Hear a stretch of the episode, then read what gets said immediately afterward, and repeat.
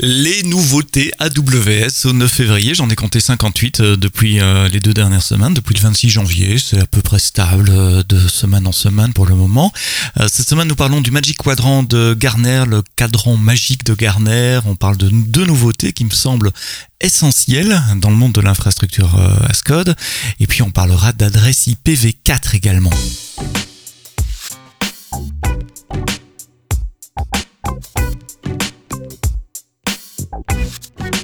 Bonjour la francophonie, j'espère que vous allez bien. Merci de nous être fidèles au podcast AWS en français tous les vendredis matins dans vos applications de podcast. Il y en a une de plus et une de moins aussi euh, cette semaine, puisque vous le savez peut-être, euh, Google a décidé d'arrêter euh, son application de podcast et de migrer ses contenus vers YouTube. Donc le podcast AWS en français est maintenant officiellement sur YouTube. Il y a 202 épisodes qui ont été importés. Il y en a deux qu'il n'a pas réussi à importer, je sais pas pourquoi.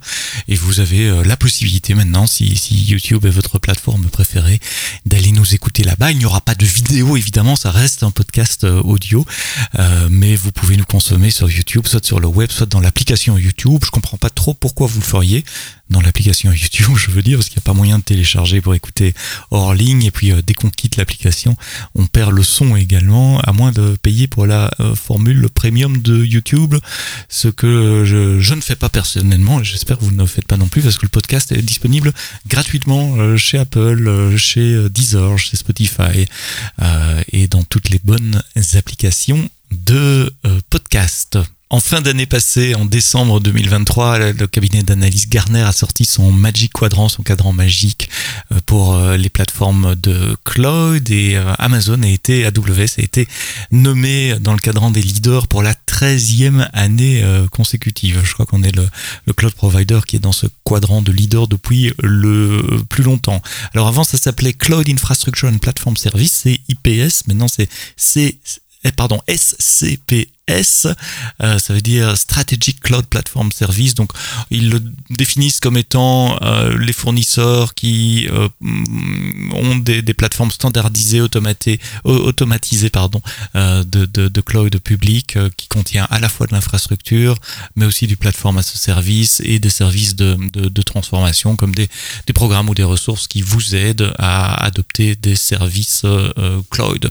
Donc, les grands cloud provider retombe dans cette catégorie. Donc vous retrouverez dans le Magic Quadrant euh, nos amis de, de, Microsoft, de Google, euh, d'Alibaba, et puis on a d'autres encore, Oracle évidemment, IBM, euh, Huawei et Tencent, comme ça j'ai nommé euh, tout le monde. C'est intéressant de lire ce, rapport parce qu'il liste euh, les forces et euh, les, challenges pour l'adoption de, tous ces providers. Alors si on scrolle jusqu'à la page ou à la section d'Amazon Web Service, les forces d'Amazon Web Service selon Garner, c'est le breadth and depth, donc la, la, largeur, la quantité de services, que ce soit côté infrastructure ou côté plateforme. Il y a plus de 200 services qui sont disponibles. Une autre force listée par Garner, c'est euh, la capacité d'innovation au niveau du matériel.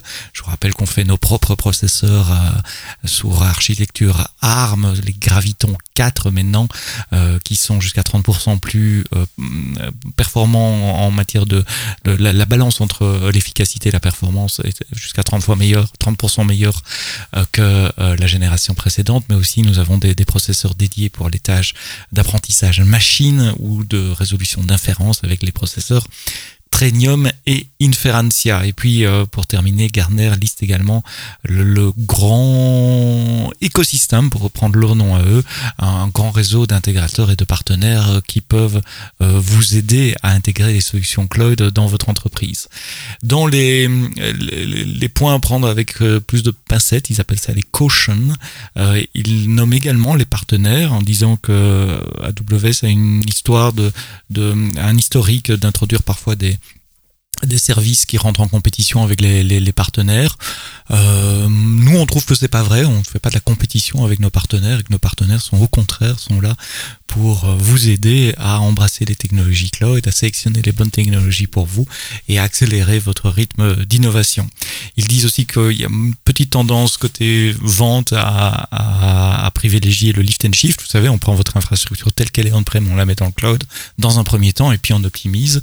Et que le risque en faisant ça, euh, c'est qu'on n'optimise pas, pas assez vite, ou qu'on modernise plus tard et que ça peut coûter relativement cher en attendant euh, cette phase d'optimisation. Et la troisième euh, qu'il liste, comme ça je vous aurais dit les trois et en toute transparence, mais vous pouvez aller lire le rapport vous-même, c'est le manque de, de guidance ou d'outils pour les scénarios multicloud. C'est quelque chose qui revient depuis plusieurs années dans les analyses de, de Garner. Il trouve que nous ne, ne documentons pas suffisamment les possibilités de faire du euh, multicloud. Tiens, ça me rappelle que j'avais contribué très modestement euh, à cette approche multicloud, puisqu'avec euh, un collègue de chez Microsoft, on avait fait ensemble une vidéo qui montrait comment établir un canal de VPN entre un VPC et AWS. Et j'ai oublié comment ça s'appelle chez Azure, mais l'équivalent Azure. Je vous mets le lien de cette vidéo dans les notes du podcast deux nouveautés qui me semblent essentielles dans le monde de l'infrastructure as code et qui sont sorties vendredi passé, le 2 euh, février, comme ça, en après-midi à Seattle, donc la nuit déjà ici en Europe, euh, sans tambour ni trompette, et pourtant je crois que ça vaut la peine qu'on s'y intéresse. Euh, d'abord, c'est la possibilité d'importer des applications dans CloudFormation.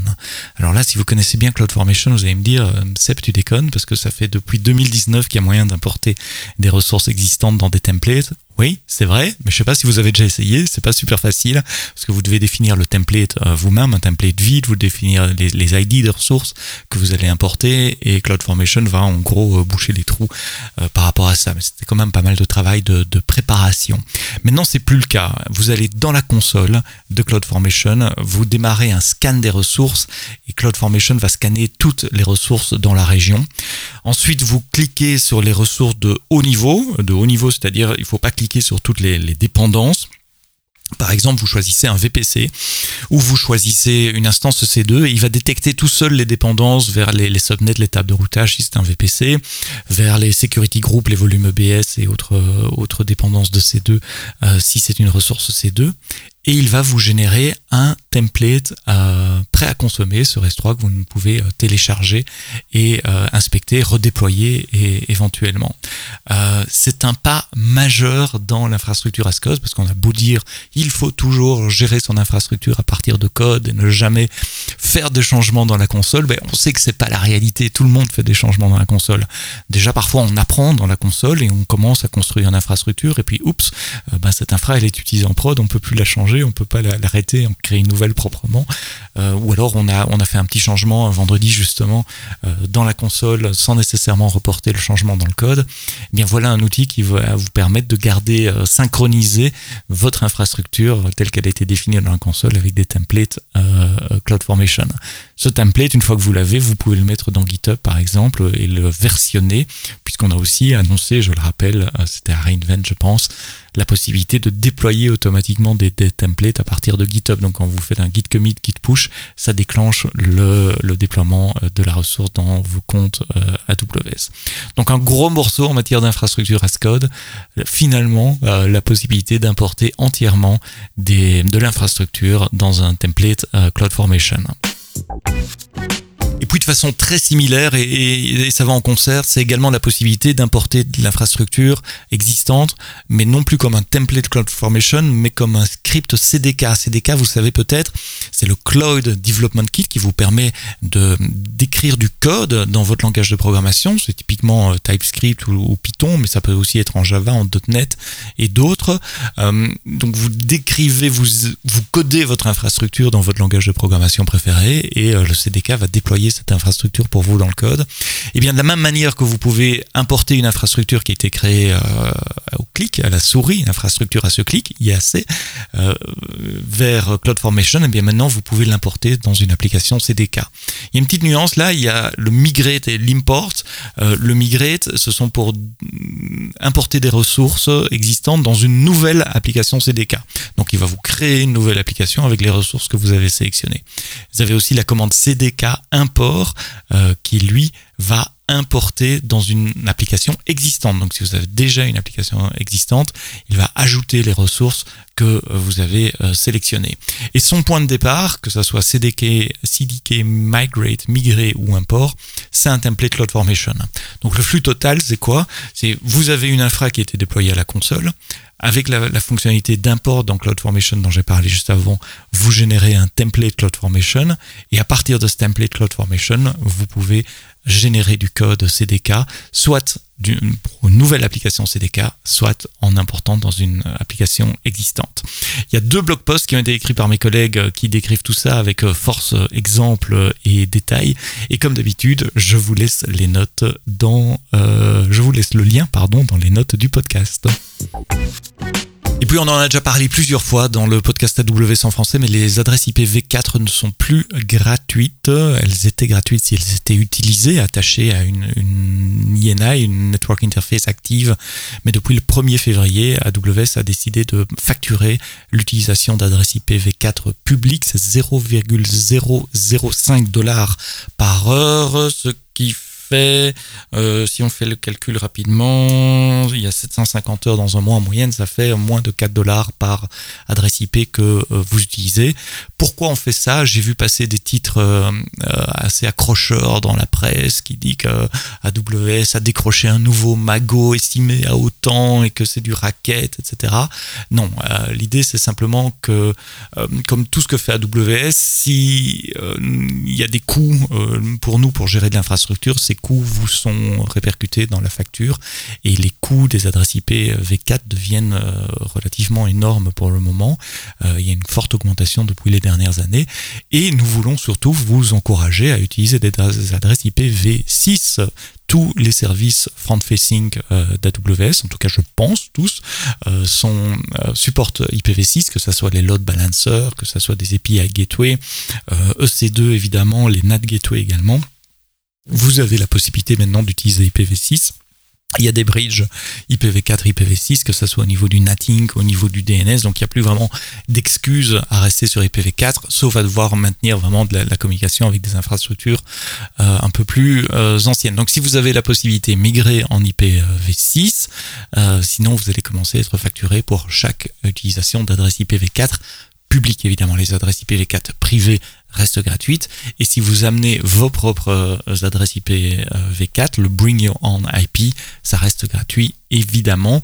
Euh, gratuit également dans le free tier. Vous savez, si vous créez un nouveau compte AWS, vous avez 750 heures par mois d'instances EC2 gratuites. C'est des petites instances, l'été quelque chose. Euh, nous ajoutons à ce free tier évidemment une adresse IPv4 euh, publique. Donc vous pouvez sur un nouveau compte AWS avoir une machine qui tourne 7 jours sur 7, 24 heures sur 24. La machine et l'adresse IP et le volume EBS sont entièrement gratuits la première année, les 12 premiers mois d'existence des comptes euh, AWS. C'est ça la nouveauté au 1er février, c'est que le free tier inclut maintenant 750 heures d'adresse IP publique V4 par mois. Voilà, c'est la fin de ce 204e épisode du podcast AWS en français, enregistré le jeudi 8 février tard au soir, euh, publié le vendredi 9 euh, février tôt au matin. Rendez-vous la semaine prochaine pour un nouvel épisode du podcast. La semaine prochaine, on parlera d'intelligence artificielle. Tiens donc, une fois n'est pas coutume. Cette fois-ci dans le monde médical avec euh, l'intelligence artificielle pour aider les radiologues à analyser des images de scanner ou des images de radiologie. C'est une conversation passionnante qu'on a eue avec la startup AZMed. Ça sera la semaine prochaine vendredi, l'on sera le 16 février si euh, mon calcul est correct. Mais d'ici là, comme d'habitude, quoi que vous codiez, codez-le bien.